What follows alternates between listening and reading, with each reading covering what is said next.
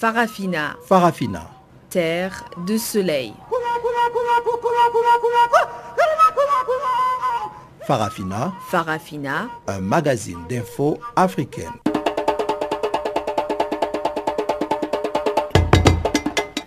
Présentation Pamela Kumba. Bonjour à tous et merci d'être à nouveau connectés sur Channel Africa pour suivre ce magazine des actualités en français. Ibrahim Revelino est notre technicien du jour et voici les titres. Les Nigérians voteront samedi 23 février tandis que les Sénégalais prendront le chemin des urnes dimanche. Dans cette édition, nous parlerons aussi de l'opposition mauritanienne qui veut choisir un seul candidat pour la présidentielle d'avril. Et puis nous irons tout juste à côté, en Algérie, pour parler des centaines de manifestants rassemblés contre le cinquième mandat du président Abdelaziz Bouteflika. Comme à l'accoutumée, le bulletin des informations ouvre ce magazine des actualités. C'est donc l'antenne à Guillaume Cabissoso et on se retrouve tout de suite après pour décortiquer les grands titres et d'autres sujets qui ont marqué l'actualité du jour.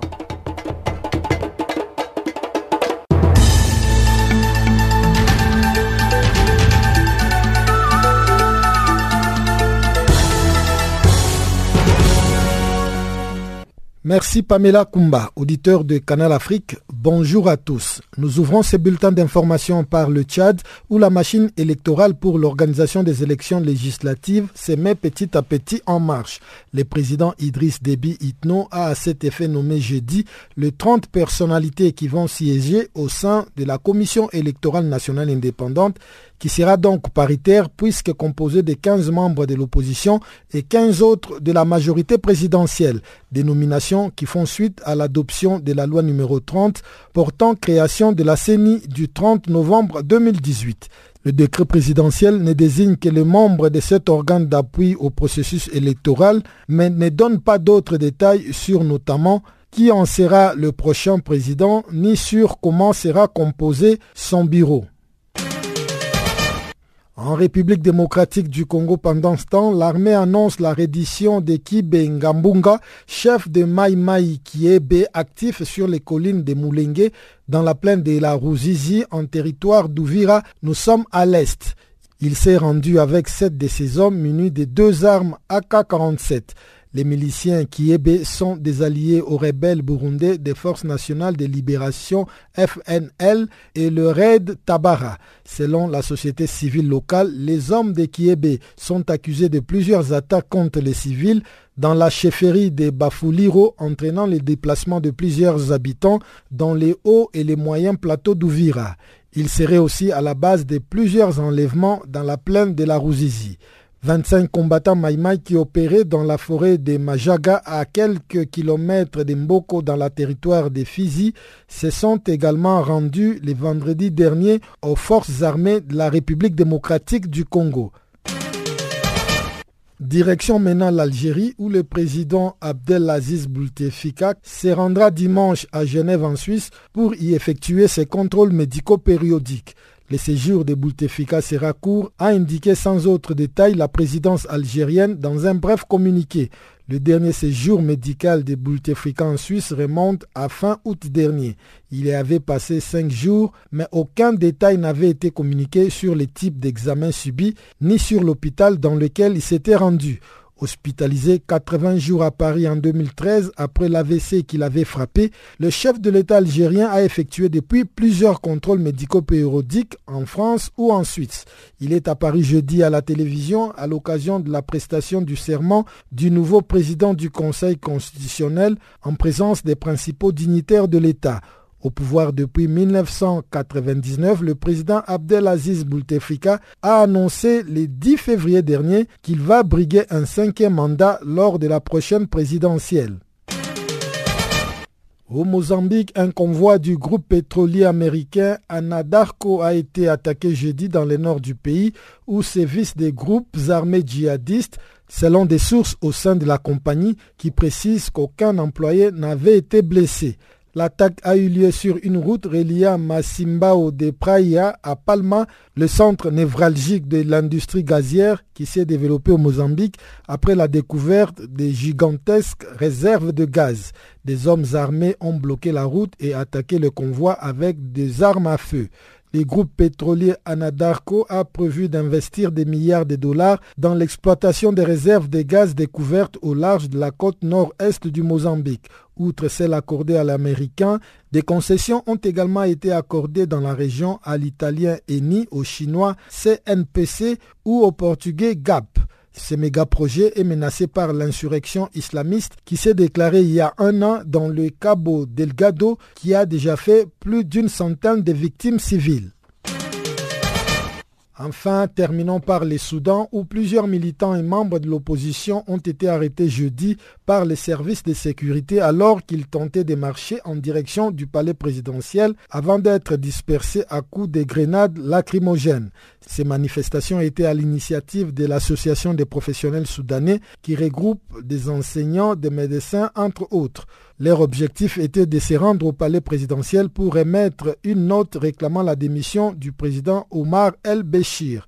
Des manifestants se sont également rassemblés dans la ville des ports Soudan sur la mer En soutien aux travailleurs du port, un des poumons de l'économie du pays, en grève depuis quatre jours pour protester contre la concession à une entreprise philippine du terminal à conteneurs. En pleine marasme économique, les Soudan est le théâtre depuis deux mois des manifestations quasi quotidiennes déclenchées par la décision du gouvernement de tripler les prix du pain. Fin de ce bulletin d'information, je vous laisse avec Pamela Kumba pour la suite de notre programme.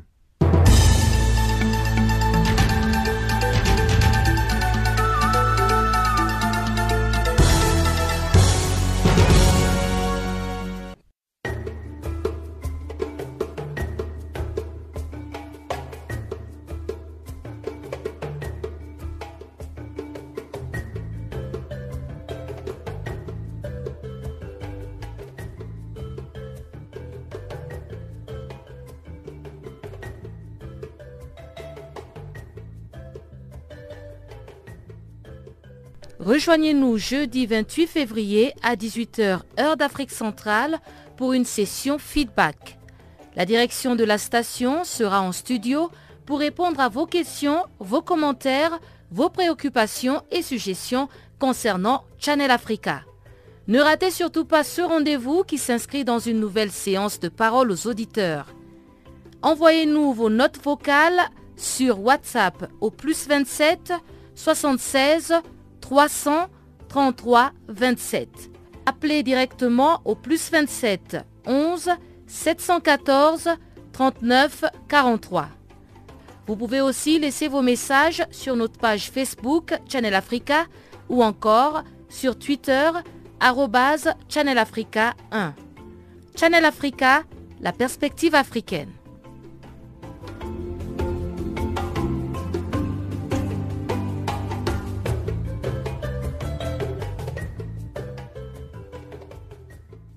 Bonjour à tous ceux qui prennent le train en marche. Je l'annonçais dans les titres, les Nigérians se rendent aux urnes ce samedi pour élire leur prochain député et président.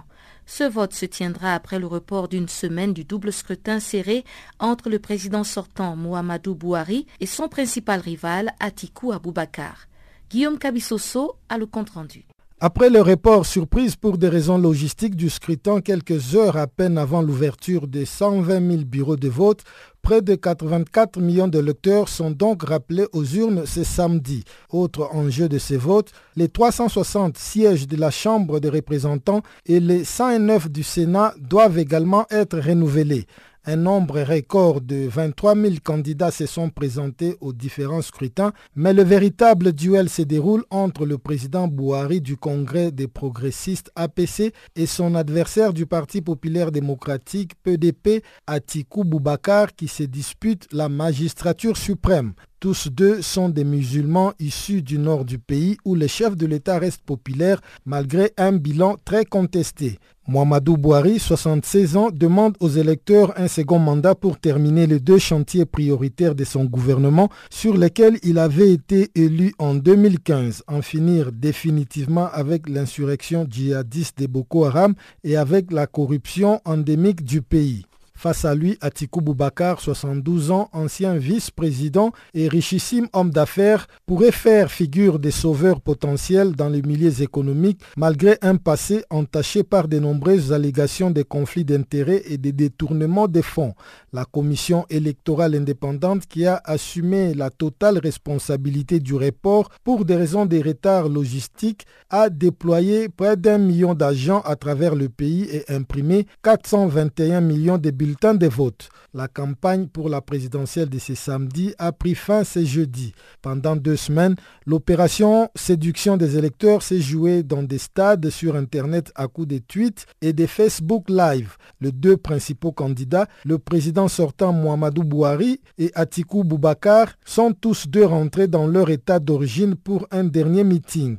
Dans un communiqué, Atikou Aboubakar a accusé le chef de l'État sortant d'avoir échoué dans les domaines de la sécurité et d'avoir même une politique anti-corruption biaisée. De son côté, l'ancien général Bouhari, qui avait dirigé le pays une première fois en 1983, a reconnu que son mandat n'a pas été un long fleuve tranquille dans un discours posté sur les réseaux sociaux. Le pays est relativement calme quelques heures avant le vote, malgré des heures jeudi entre des supporters de l'APC, le parti au pouvoir, et les forces de police à Port-Harcourt, la capitale pétrolière du pays. Le vainqueur doit obtenir, outre la majorité des suffrages exprimés, au moins 25% des voix dans le deux tiers des 36 États de la fédération et la capitale fédérale Abuja, sous peine de devoir engager un second tour la semaine suivante. Aucune date n'a été annoncée pour les résultats. Guillaume Kabissoso pour Canal Afrique. Et une autre élection très attendue, c'est la présidentielle du Sénégal prévue pour dimanche 24 février. Le président sortant Macky Sall, candidat à sa propre succession, va affronter quatre adversaires dont Ousmane Sonko. Il était récemment au micro de Fadel Barro du mouvement Y en a marre et je vous propose de revivre certaines de ses promesses. On va tout renégocier parce qu'il nous faut au moins 60% dans les plus brefs délais dans nos richesses naturelles. Imaginez suñu la nee le pétrole et le gaz 80 milliards lañ ciy am quand on va commencer. Soo ko soo defee vous allez à 800 milliards par année. 800 milliards boo ko boolee ce budget voyez le bon que ça fait. La deuxième chose c'est qu'il faut protéger notre économie. Loolu nag fi muy jaar mooy yi Macky Sall signé. Bis buñ ko ratifié bu yóbboo ñu xam suñu filière industrielle suñu agriculture suñu pêche. Tout est mort nous on devient des consommateurs pour d'autres producteurs mais on ne on n'existe plus. Troisième chose tout aussi importante mooy il faut privilégier l'entrepreneuriat national. Damay wax toujours sama bopp la gënal tekkiwul ni dama laa bañ.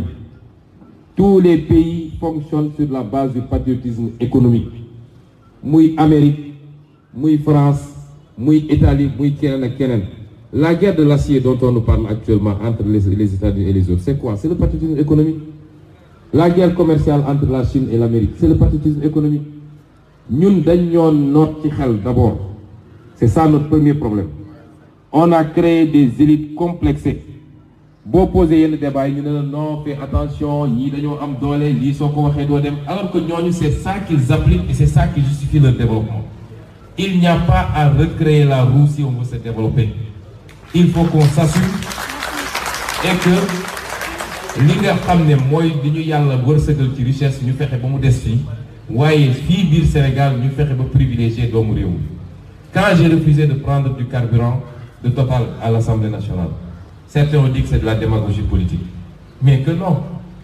Mais mënuma am fii EDK Touba Oil euh, Elton je ne sais pas. Elton des Sénégalais qui se battent pour exister.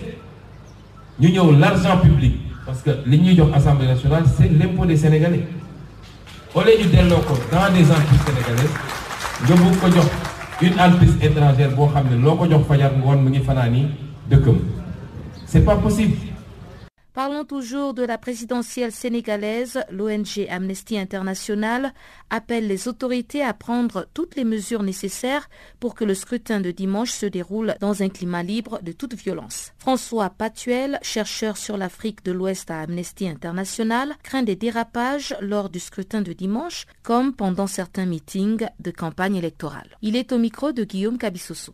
Il y a eu des, signaux assez inquiétants euh, tout au long de, la campagne présidentielle. Il y a notamment, par exemple, eu deux morts euh, euh, dans une ville au sud du Sénégal euh, dans des affrontements entre des, partisans politiques. il y a eu aussi, en amont de la campagne présidentielle, des pressions sur des groupes pro-démocratie, des mouvements pro-démocratie, par exemple le mouvement citoyen Yamamar, qui du coup a été particulièrement impacté par le fait que les, les autorités ont convoqué leurs bailleurs de fonds. Euh, c'est une forme de pression, une forme d'intimidation euh, avant les élections euh, qui est inacceptable, surtout quand on sait qu'il y en a marre et très, très actif dans l'observation des élections, dans la mobilisation des gens, de la population pour qu'elle aille voter. Et qu'est-ce que vous craignez le plus lors de la tenue de ces élections? Est-ce que ce sont les violences, la corruption ou plutôt les intimidations? Oui, eh bien déjà, c'est euh, les affrontements entre les partis, euh, comme il y en a déjà eu, euh, par exemple, à Tombabouda, au sud du Sénégal, et, qui ont fait déjà deux morts. Il y a eu aussi des affrontements à Saint-Louis qui, ont causé des dégâts matériels. donc nous, on, demande aux autorités de s'assurer que les, élections puissent se passer dans un climat pacifique et sûr. on appelle aussi les responsables des partis politiques à s'assurer que euh, s'ils font des manifestations, et c'est leur droit, ce soit des manifestations non violentes, et euh, que d'appeler leurs partisans à ce qu'il n'y ait pas euh, de violence dans, ces manifestations. Cet appel-là, il faut aussi il faut aussi l'envoyer aux forces de sécurité du Sénégal et s'assurer que s'il y a des manifestations pacifiques d'électeurs ou de, partisans politiques, eh bien, ils puissent manifester de manière pacifique sans avoir à craindre un usage excessif de la force de la part des forces de sécurité. Et le climat de violence qu'on a constaté tout au long de la campagne électorale, l'attribuerez-vous à l'absence euh, de deux candidats d'opposition qui ont été exclus à cette élection présidentielle, à savoir Khalifa Sall et Karim Ouadé? Oui, donc il y a, voilà, il y a, deux candidats qui n'ont pas eu leur, euh, la possibilité de, de voilà d'avoir leur euh, euh, leur, euh, leur campagne lancée parce que la Cour constitutionnelle n'a pas n'a pas accepté leur candidature.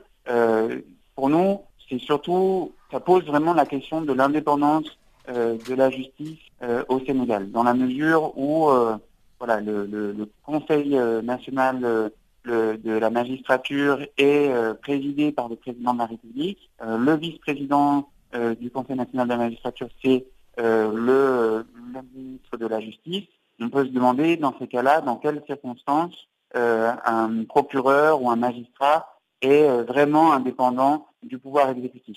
Et cette question-là, elle est centrale parce que du coup, aujourd'hui, eh bien tout le monde se demande si ces procédures qui ont été engagées contre Ali Fassad ou contre Karim Ouad n'avaient pas une finalité politique, en fait, qui était de les exclure des élections. C'est une vraie question euh, le fait est que la structure du système judiciaire au Sénégal ne permet pas de répondre clairement, euh, il, ne permet pas de dire que c'est uniquement parce qu'ils ont commis euh, des délits ou des crimes qu'il y a eu des, procédures lancées contre eux. Et ça, voilà, pour éviter de se retrouver dans ce genre de situation à l'avenir, il est très important que les autorités du Sénégal s'engagent à réformer le secteur judiciaire. Plusieurs des candidats à la présidentielle ont d'ailleurs intégré ce point dans leur, euh, dans leur, dans leur programme. Et ça, c'est positif. Maintenant, il faudra, euh, il faudra être sûr que ces euh, engagements soient respectés de la part des candidats quand ils sont élus. En Algérie, des centaines de personnes étaient rassemblées ce vendredi à Annaba, à environ 400 km à l'est d'Alger, la capitale, pour protester contre le cinquième mandat du président algérien Abdelaziz Bouteflika. La tension monte au fur et à mesure que les Algériens s'approchent du 18 avril, date prévue pour l'élection présidentielle, au dire de Moumene Kelil Abdel, de l'Organisation des défenseurs des droits de l'homme d'Algérie. Écoutez, pour le moment, à Alger, il se passe, il se passe pas, il se passe rien. Donc ce matin, il y a eu un rassemblement dispersé, des personnes ont été interpellées. Mais dans d'autres villes, des rassemblements sont en cours, notamment à Bijaya. Donc, vous confirmez que ces personnes s'insurgent vraiment contre le cinquième mandat du président? Oui, oui, le, le, le, le, mot principal, c'est non cinquième mandat, mais au-delà du cinquième mandat, les, les gens demandent euh, du monde du changement, un véritable changement politique. Pourquoi ce n'est que maintenant qu'il y a euh, des manifestations? Je pense qu'il y a quand même un bon bout de temps avant la, sortie officielle euh, du président Bouteflika dans un communiqué on parlait déjà de cet éventuel cinquième mandat du président. Pourquoi est-ce que ce n'est que maintenant que les populations réagissent? Écoutez, là, je pense que à fur et à mesure que la date euh, de l'élection se rapproche, de plus en plus d'Algériens hein, expriment leur position vis-à-vis à, cet événement. Donc, euh, je pense que c'est dans la nature des, choses que les choses vont, vont plus le, le, rendez-vous approche, plus les gens se sentent plus, plus concernés ou pas par, cette, par ce rendez-vous. Vous pensez que ces manifestations peuvent influencer euh, les autorités en place? Euh, pour le moment, euh, ça ne, ça ne semble pas, mais il faut euh, comprendre qu'il y a une vraie colère au niveau de, des citoyens sur l'état général et, sur la, la, la c'est-à-dire qu'on leur impose un fait accompli qui est la candidature d'un président qui est, qui est très malade et qui est en, conséquence de cause inapte à gouverner et, l'opposition algérienne, elle semble être aussi absente de la scène. Pourquoi elle n'intervient pas? Pourquoi elle ne réagit pas? L'opposition algérienne semble dépassée par, euh, par les événements, mais je pense qu'elle euh, est fracturée. Certains pensent qu'il faut participer, d'autres sont dans un boycott euh, clairement affiché. Donc, je ne sais pas que ce que, est-ce que les positions des uns et des autres vont évoluer euh, d'ici le 18 avril. En Mauritanie, les opposants sont toujours en discussion pour élire un candidat unique contre le dauphin du parti au pouvoir, Mohamed Ould Ghazouani. Plusieurs candidats se démarquent, mais selon Mohamed Abdelahi Belil, président de l'Observatoire mauritanien de la lutte contre la corruption, les opposants peinent à s'accorder sur les critères de sélection d'un candidat. L'opposition mauritanienne dans ses composantes principales, a convenu de présenter un candidat unique. La position de principe a été acceptée à l'unanimité. Maintenant, il s'agit de profiler ces candidats et de les désigner. Là, les choses n'ont pas encore avancé. Il y a une commission chargée du profilage et de la proposition du candidat qui n'a pas achevé ses contacts et qui a sur sa liste plusieurs euh, projets de candidature. Et jusqu'à aujourd'hui, l'opposition n'a pas encore désigné son candidat unique. Mais est-ce que vous pensez que c'est euh, une proposition qui peut marcher? C'est quand même une première fois euh, qu'on voit ça en Mauritanie, que tous les opposants se réunissent autour d'une seule candidature. Oui, tout le monde euh, s'est réjoui et s'étonne à la fois. Parce que pour la première fois, l'opposition mauritanienne essaie de dépasser ces clivages, la guerre de leadership et la concurrence en son sein. Et les gens aussi saluent cette initiative, cette opposition, parce que pour une grande opinion publique, nous, nous euh, envisageons organiser des élections assez déterminantes pour l'avenir du pays. Car le président actuel n'est pas candidat à sa succession. Et donc, il y a un respect des clauses de la Constitution. Et il y a donc une perspective qui s'ouvre devant les forces politiques. Et beaucoup de gens souhaitent qu'il y ait une véritable alternance. Et plusieurs d'entre eux, pour eux, cette alternance doit vouloir dire qu'il y ait quand même l'émergence d'un président ici de l'opposition, ou en tout cas un candidat qui pèse, qui sort de l'opposition et qui pèse devant le candidat de la majorité. Et lorsque vous regardez un peu euh, euh, les candidats qui sont sur la liste, est-ce que vous particulièrement, vous avez euh, quelqu'un que vous pensez pourrait bien faire l'affaire? Bon, il y a des noms en l'air. La majorité a presque choisi son candidat. Et il y a deux autres candidats, deux anciens premiers ministres, qui sortent du lot un peu où on en parle plus que les autres. Et ces deux candidats n'ont pas encore déclaré solennellement leur candidature et l'opposition ne les a pas encore investis. Mais ce sont quand même des hommes qui ont une expérience euh, dans, la, euh, dans la gouvernance. Ils ont tous les deux sont économistes, intellectuels, et tous les deux jouissent d'une certaine aura. Et donc, euh, pour les gens, c'est des candidats valables. Vous avez déjà une date euh, pour les dépôts de candidature ou bien euh, ce n'est pas encore annoncé par la CENI?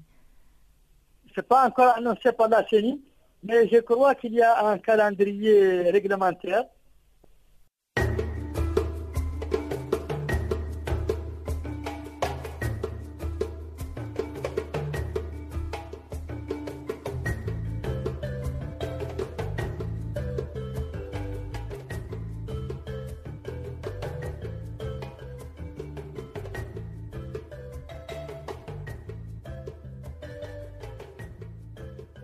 Rejoignez-nous jeudi 28 février à 18h heure d'Afrique centrale pour une session feedback. La direction de la station sera en studio pour répondre à vos questions, vos commentaires, vos préoccupations et suggestions concernant Channel Africa. Ne ratez surtout pas ce rendez-vous qui s'inscrit dans une nouvelle séance de parole aux auditeurs. Envoyez-nous vos notes vocales sur WhatsApp au plus 27 76 333 27. Appelez directement au plus 27 11 714 39 43. Vous pouvez aussi laisser vos messages sur notre page Facebook Channel Africa ou encore sur Twitter Channel Africa 1. Channel Africa, la perspective africaine.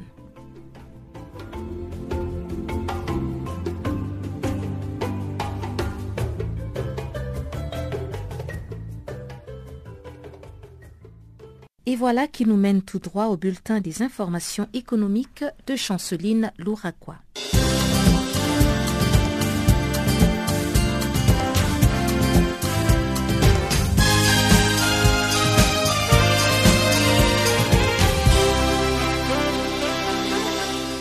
Merci Pamela Kumba et bonjour à tous. Nous ouvrons ce bulletin économique en Égypte. Les gouvernements et la Banque africaine de développement viennent de signer un accord de subvention de 80 millions de livres égyptiennes, soit 4,5 millions de dollars. Cette somme est destinée au développement de l'entrepreneuriat dans ces pays. Notons que la subvention est aussi destinée à soutenir l'esprit d'entreprise et les idées novatrices notamment dans les domaines des énergies renouvelables, de l'agriculture et de l'artisanat. Au Niger, l'État et les fonds coétiens pour le développement économique arabe ont signé jeudi à Niamey un accord de prêt pour le réaménagement et les bitoumages de la route Loga-Douchi. C'est un financement partiel de 4 millions de dollars, des dinars, coétien, soit environ 6,6 milliards de francs CFA pour la construction d'une route longue de 91 km. Cet accord vient davantage renforcer les relations de coopération entre le Niger et les Koweït. L'objectif est le désenclavement d'une zone disposant d'importantes potentialités agricoles afin d'assurer un écoulement des produits dans la région. Rendons-nous maintenant au Maroc. Le président du groupe Télécom a été reçu en début de cette semaine par le président tchadien Idriss Déby Itno en vue d'un probable entrée du groupe marocain sur le marché téléphonique du Tchad. Au cours de cette audience, Abdeslam Aizoun a fait part de la forte volonté de son groupe d'accompagner le Tchad dès son développement numérique.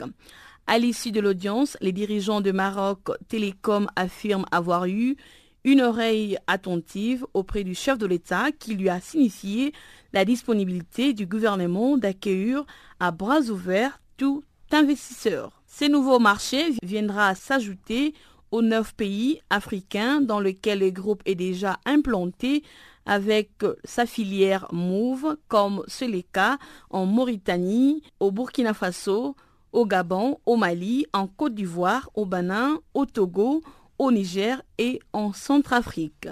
Dans chacun de ces pays, sauf en Centrafrique, son activité croissante participe aux bons résultats du groupe. Les travaux de rénovation de la centrale hydroélectrique des Nagbeto à la frontière entre les Togo et les Bénin coûteront 25 millions de dollars. La réhabilitation comprend la remise à neuf des groupes électrogènes, l'inspection des turbines par cavitation, le remplacement de pales ainsi que la remise en état du système de refroidissement. Cette centrale hydroélectrique est d'une capacité de 65 MW.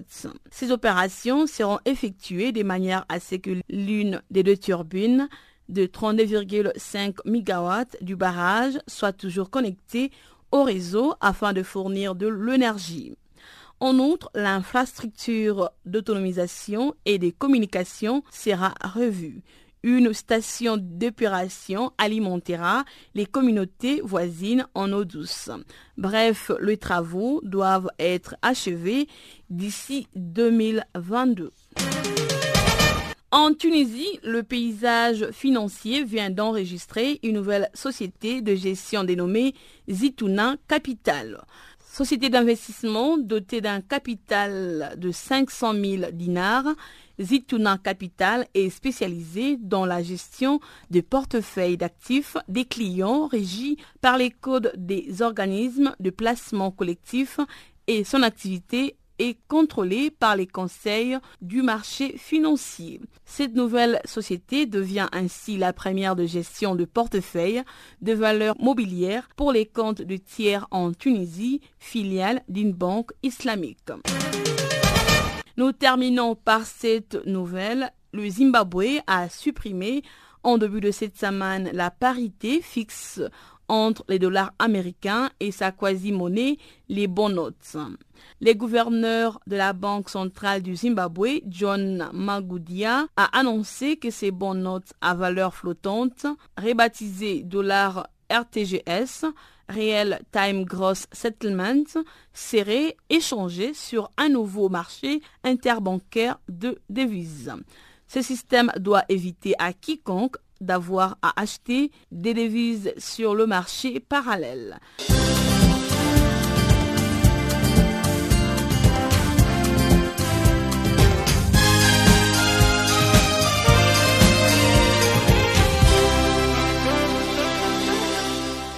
Le Niger va abriter lundi prochain un sommet des chefs d'État africains sur le climat. Il s'agit de la rencontre de la Commission climat pour la région du Sahel, mise en place en 2016 au Niger. Ce sommet va consacrer l'adoption d'un plan d'investissement sur 12 ans pour faire face au changement climatique en Afrique.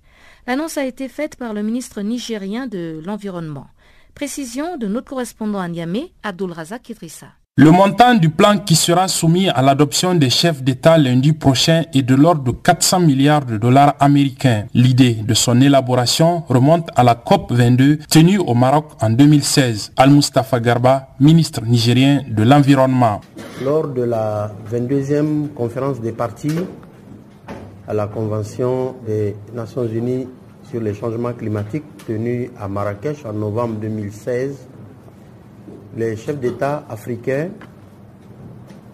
sous l'égide de Sa Majesté le roi Mohamed VI du Maroc, ont tenu une conférence des chefs d'État dit sommet africain de l'action, consacré à ce qui a été appelé communément une coémergence continentale. Il s'agissait pour euh, les pays africains de joindre leurs efforts en vue d'une action concertée et cohérente dans le cadre de l'action climatique mondiale.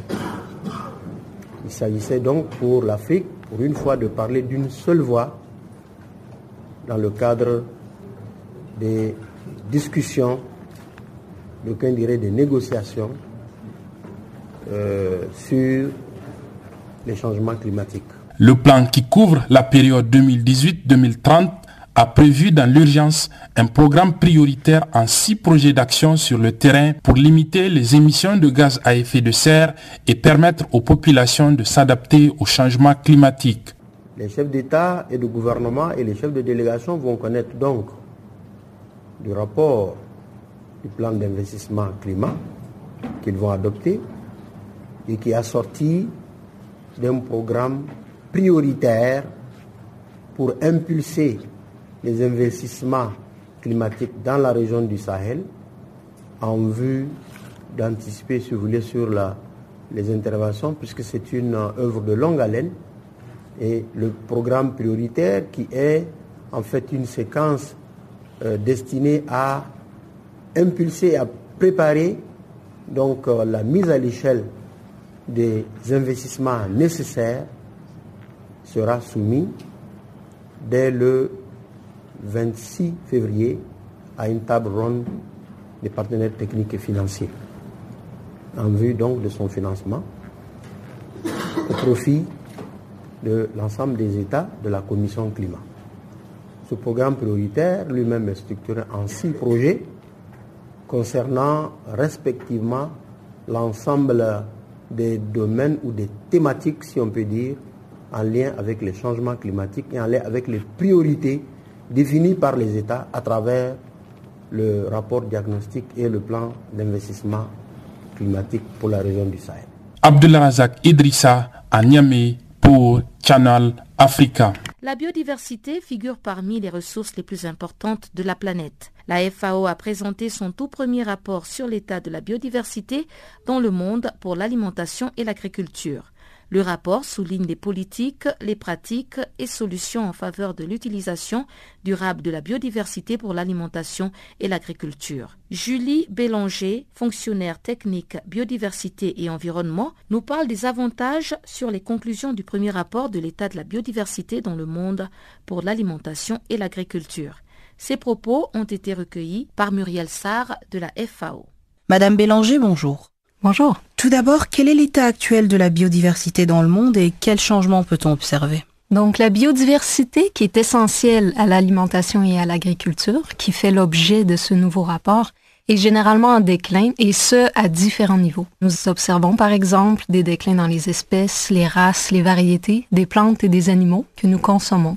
Par exemple, 26% des races de mammifères et d'oiseaux d'élevage sont classées comme étant à risque d'extinction. On sait qu'un tiers des stocks de poissons est exploité à un niveau qui est biologiquement non durable. En général, pour euh, les types d'aliments sauvages, non domestiqués, pour lesquels il y a de l'information et des données qui sont disponibles, on sait qu'environ 20% sont considérés comme étant à risque. Mais nous observons aussi des déclins importants dans les espèces qui sont essentielles à l'alimentation et à l'agriculture, comme par exemple les pollinisateurs qui sont bien documentés chez les abeilles, entre autres. Et on sait aussi que 17% des vertébrés pollinisateurs sont à risque. Ou encore, plusieurs pays notent des déclins dans les populations des oiseaux, des chauves-souris ou des insectes qui contribuent à la lutte biologique contre les ravageurs des cultures. Finalement, il y a plusieurs écosystèmes qui sont essentiels à l'alimentation et à l'agriculture, par exemple, qui constituent les habitats d'une grande diversité d'espèces qui sont en déclin, notamment les forêts, les forêts de mangroves, les coraux, les herbiers marins, autres zones humides ainsi que les prairies. Il s'agit là du premier rapport sur euh, l'état de la biodiversité dans le monde pour l'alimentation et l'agriculture. Pourquoi ce rapport est-il publié maintenant?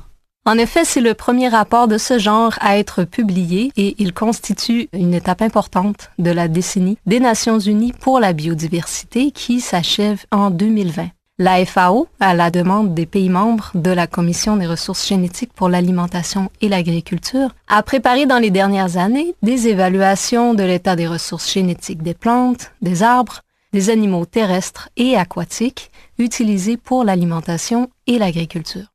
Avec ce rapport, la Commission souhaitait brosser un portrait complet de la biodiversité pour l'alimentation et l'agriculture et porter un regard particulier sur la biodiversité associée, c'est-à-dire les milliers d'espèces qui ne finissent pas nécessairement dans notre assiette, mais qui sont essentielles à l'alimentation et à l'agriculture, comme par exemple les abeilles dont nous avons besoin pour la pollinisation, les micro-organismes et invertébrés qui enrichissent nos sols, les forêts qui abritent des centaines d'espèces donc pour ce rapport, plus de 90 pays ont conduit une évaluation de leur propre biodiversité pour l'alimentation et l'agriculture. Et on sait qu'au moins environ 1300 personnes ont participé à l'élaboration de ces rapports nationaux.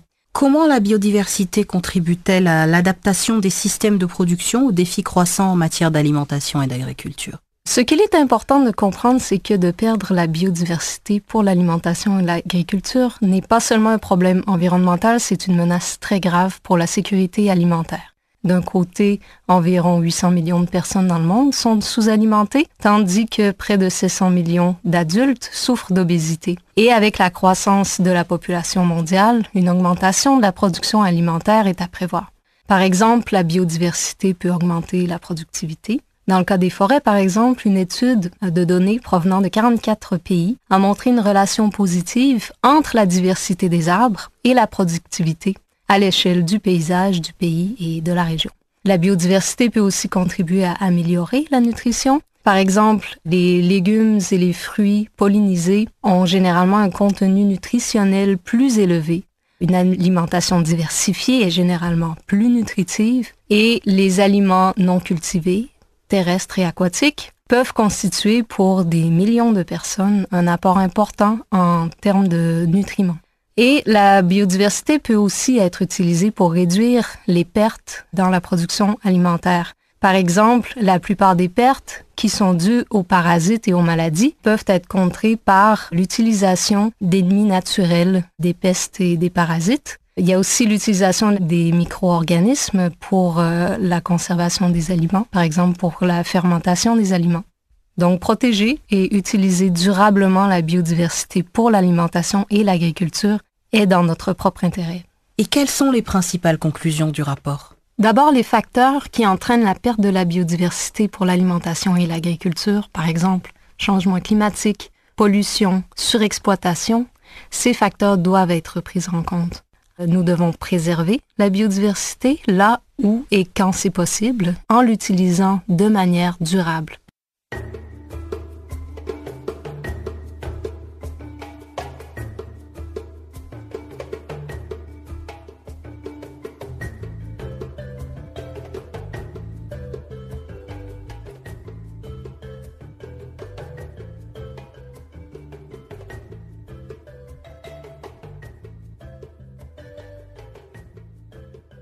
Rejoignez-nous jeudi 28 février à 18h heure d'Afrique centrale pour une session feedback. La direction de la station sera en studio pour répondre à vos questions, vos commentaires, vos préoccupations et suggestions concernant Channel Africa. Ne ratez surtout pas ce rendez-vous qui s'inscrit dans une nouvelle séance de parole aux auditeurs.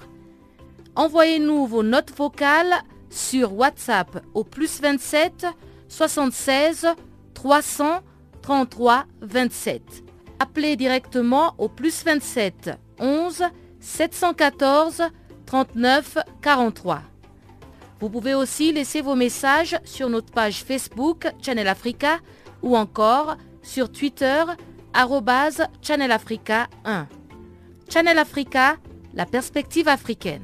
Retrouvons encore une fois Chanceline Louraquois qui va maintenant nous présenter le bulletin des sports.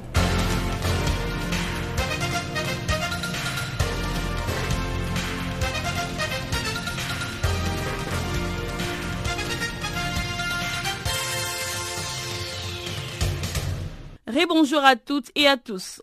La Guinée participera à la prochaine phase finale de la Coupe d'Afrique des Nations de moins de 17 ans que la Tanzanie va abriter du 14 au 28 avril prochain. Pour préparer cette compétition, le Cadet Sili vont prendre part à une compétition internationale qui aura lieu en Turquie du 4 au 10 mars prochain. Les autres sélections aussi engagées pour cette compétition africaine seront au rendez-vous sur les sols européens pour le préparatif. Après le tirage au sort, la Guinée va affronter dans le groupe A le pays hôte, la Turquie, la Tanzanie et l'Australie.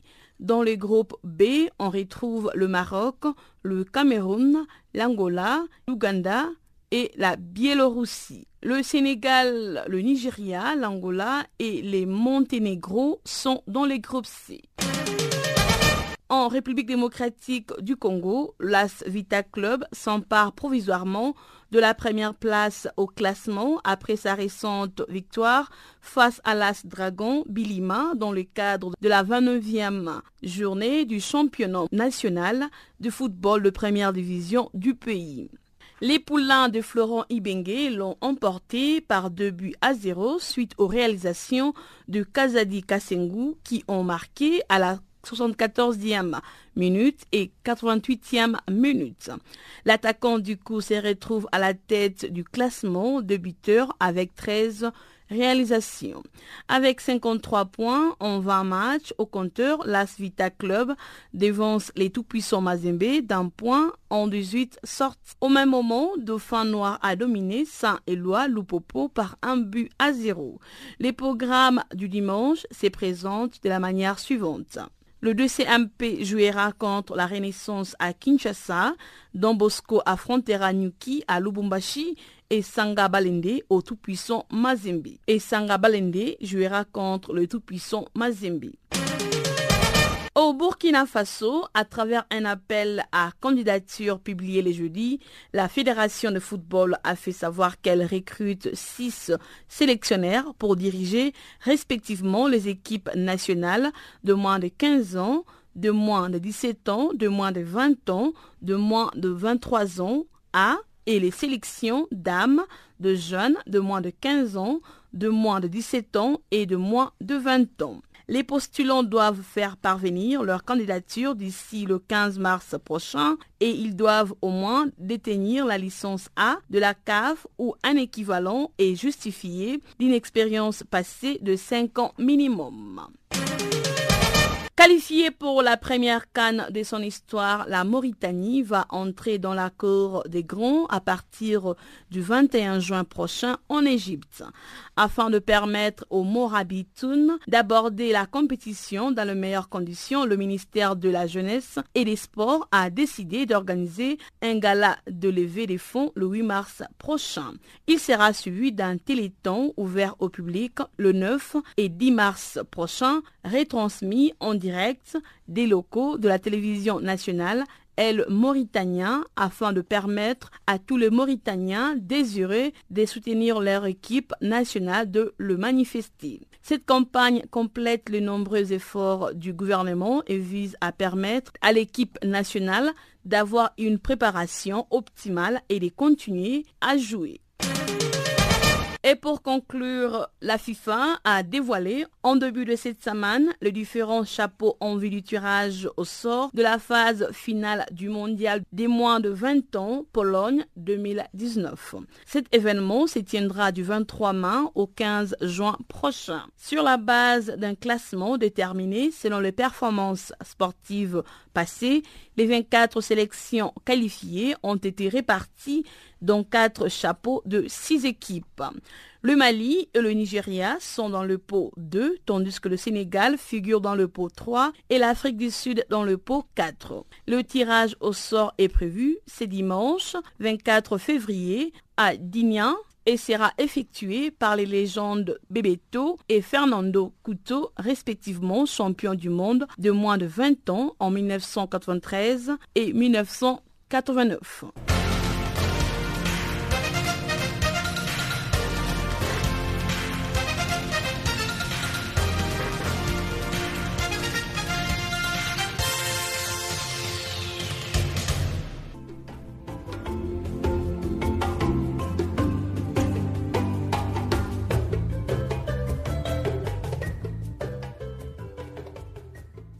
Et on va clore ce magazine des actualités avec la 26e édition du FESPACO, le festival panafricain du cinéma et de la télévision de Ouagadougou. Le FESPACO s'est donc ouvert ce vendredi en célébrant son 50e anniversaire et c'était l'occasion de nous pencher sur la signification du FESPACO avec l'humoriste Pizarro. Mesdames, Mesdemoiselles et Messieurs, bonjour, bonsoir. Selon la distance lumière lunatique solaire et parasolaire que vous me recevez chez vous, je vous salue. Je viens vous expliquer FESPACO. FESPACO. Non, le blanc nous prend pour bête. Il nous prend pour bête même. FESPACO, le blanc voulait parler de mon oncle Paco. Il est toujours à Bobo. Ma mère m'a envoyé mon oncle. Paco va enlever l'eau. Oh, pourtant, avant, il n'y avait pas pont, il n'y avait pas robinet. C'était dans les marigots, on enlevait l'eau. Mon oncle, il a pris non, il prenait et il se vaqua, le canari sur la tête. Il marcha et il marcha. Quand il arrivait à quelque part, il voit des gens en train de faire des grimaces. Il faisait des grimaces, mais il n'a rien compris. Mon oncle était tellement curieux qu'il voulait chercher à savoir ce qu'il y avait. Mon oncle s'approcha et il se vena. Son pied, il trébucha et le canari tomba. Et quand le canari est tombé, voici un qui était à côté, on les appelle les écrivains. Il n'a rien cherché à comprendre, il voulait dénoncer mon oncle. Il va prendre dans le livre des CPE. Paco a cassé un canari. Tout ça, ça n'a pas suffi. Oh, pourtant, les gens d'avant, ils ne portaient pas ceinture. Au moment où le canari tombait, mon oncle Paco tombait. Et sans se rendre compte, son pantalon aussi est tombé. Et ses fesses étaient dehors. Pourtant, les gens d'avant ne connaissaient pas Philippe. Ses fesses étaient dehors. Et au moment où ses fesses étaient dehors, c'était dans le champ de la caméra. La caméra filmait les fesses de mon oncle. Le blanc sans se compte a mis l'image où les festatoires, festivités de la festologie de mon oncle étaient dehors. Et c'était la partie qui a rendu le film célèbre. Les gens ont les fesses de mon oncle. Donc, les gens n'ont rien compris. Le blanc, il est venu encore, il nous a baratiné, il allait truquer les choses et il a dit Fais pas Oh, pourtant, c'est les fesses de Normalement, c'est les fesses de Paco. Donc, aujourd'hui, les fesses de mon oncle Paco ont 50 ans. Nous sommes en train de célébrer les fesses de mon oncle Paco, mais pas fesses Paco. J'enlève ça.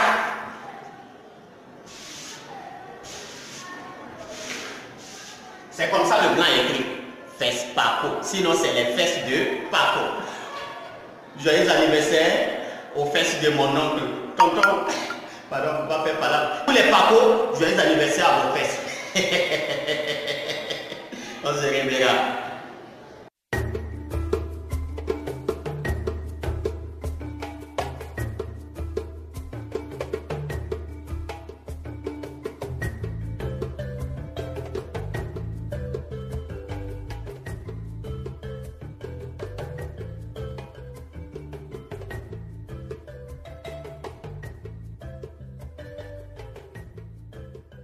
Rejoignez-nous jeudi 28 février à 18h heure d'Afrique centrale pour une session feedback. La direction de la station sera en studio pour répondre à vos questions, vos commentaires, vos préoccupations et suggestions concernant Channel Africa. Ne ratez surtout pas ce rendez-vous qui s'inscrit dans une nouvelle séance de parole aux auditeurs. Envoyez-nous vos notes vocales sur WhatsApp au plus 27 76 333 27. Appelez directement au plus 27 11 714 39 43. Vous pouvez aussi laisser vos messages sur notre page Facebook Channel Africa ou encore sur Twitter Channel Africa 1. Channel Africa, la perspective africaine.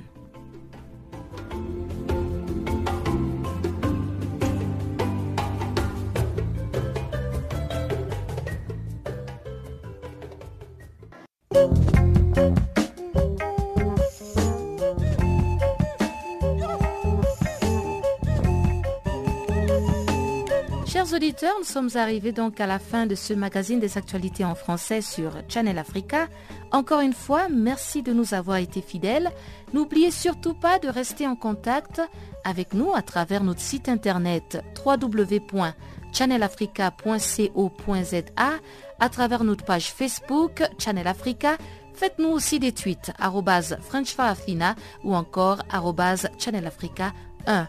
Merci encore une fois d'avoir été parmi nous et passez un excellent week-end chez vous. Au revoir.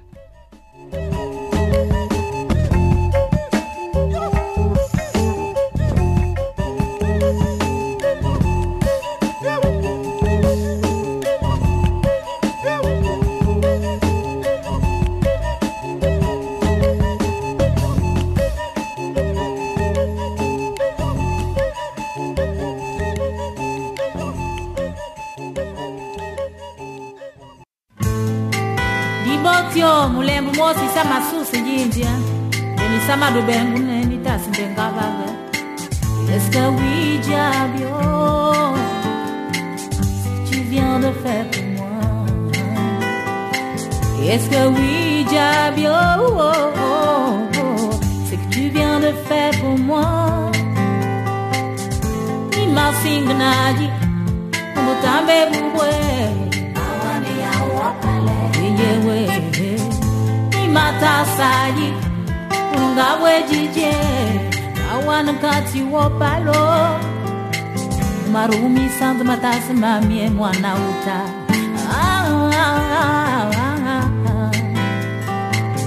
Ndungwamdi oh yeah, anyuruwaro tata kendenge ndungwa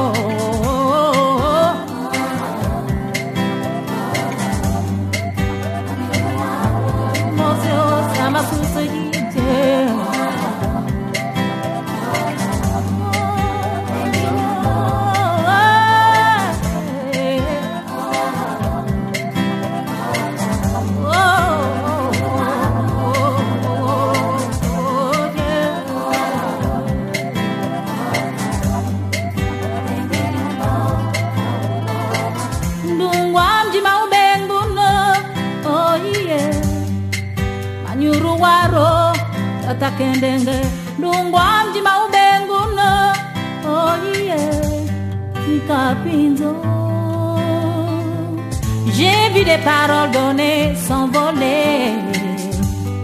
Gens dire des mots sans visage. Ils te donnent le ciel qui te tombe sur la tête.